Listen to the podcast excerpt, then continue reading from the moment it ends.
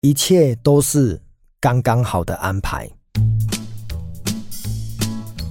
今天这一集比较哲学哦，但是又充满了人生饶富一种意涵哦，来谈一下生命的本质哦。那当然，听到这边你不要以为很沉重，其实不会的哈。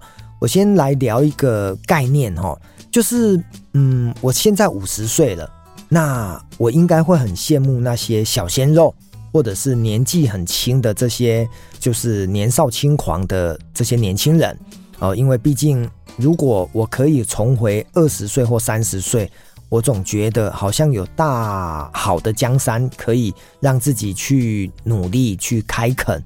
好，但是呢，如果一个七十岁的老人家，那他是不是应该也会很羡慕五十岁的我正处在一个人生的巅峰？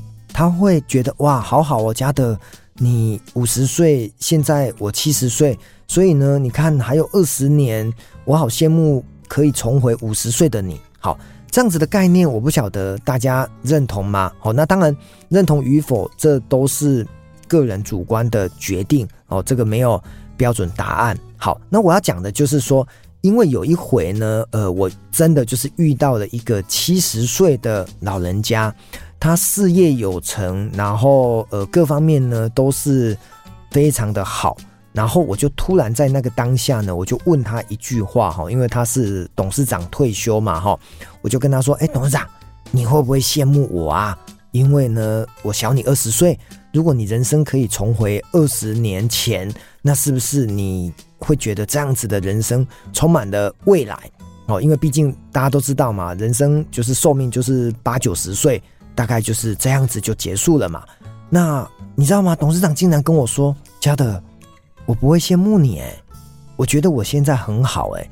好，当你听到这一段话的时候，你作何感想？就是我刚刚前面已经讲到了，五十岁我会去羡慕三十岁的，那想当然尔，七十岁的应该也会羡慕五十岁的。结果这一位董事长七十几岁了，他竟然不会羡慕我，所以呢，我就问他说：“董事长，你为什么不会羡慕我呢？那你可以说说看原因吗？”好，我真的觉得。我被打到了，而且我也被教育了哈。为什么这么说呢？因为我觉得这董事长讲的这段内容非常的有道理哦。他是这么说的：他说，嘉德，我现在七十岁，你现在五十岁，没有错。如果人生可以按照这个剧本走，我们都能够活到，举例都能够活到九十岁。那当然，五十岁到九十岁还有四十年，当然岁月正好嘛，就是有时间可以去闯荡。未来的人生，可是你知道，生命是无常的。呃，现在你五十岁，不代表你可以活到六十岁。我现在七十岁，搞不好我可以活到九十岁。好，那大家数学再算一下哦。如果五十岁活到六十岁，其实我只剩十年。他如果七十岁还可以活到九十岁，他还有二十年。意思就是说，他可能在人生的道路上，他还会走得比我久。他为什么要羡慕我五十岁一定优于七十岁呢？如果日子过得没有很踏实、很精彩，每天浑浑噩噩，然后不知道要干嘛，那多出来这些时间，其实坦白讲，那也是浪费。所以这个董事长呢，给我一个当头棒喝，又或者是让我重新来校准活在当下的这个概念哦。所以我们再拉回来，我们再重新来审视，就是说。你以为还有明天，其实你可能只剩下今天。你以为还有很长的未来，殊不知你的未来其实都不存在了。而一个呃年纪很大，活了七八十岁的人，他以为没有明天，但是因为他有健康的身体，因为他有呃非常健康的身心灵，他反而还是可以长寿到百岁。所以。与其去羡慕这些年轻人，倒不如很踏实的活在当下。那个 moment 可能就是一种最让他感觉到他活着最好的价值跟意义。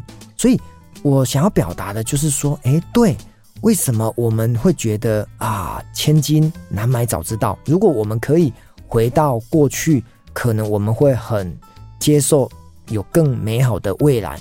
可是我们却忘记，我们现在的此时此刻，其实正是要创造未来更美好、最重要的那一个当下的时刻。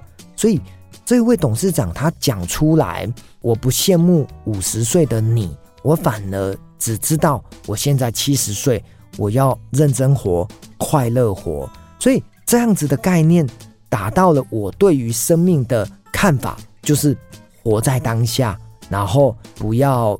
对过去呢感到遗憾，甚至呢也不要对未来感到焦虑跟一种担忧。只要很踏实的去过每一天，过每一刻，其实每一个人都是可以很快乐的过好自己的人生。所以，我今天想要表达的就是，把自己很认真的活着，然后呢，不要管自己可以活到几岁，每一个当下。都是最美好的时刻，这样子的日子才能够去成就一个美好的人生。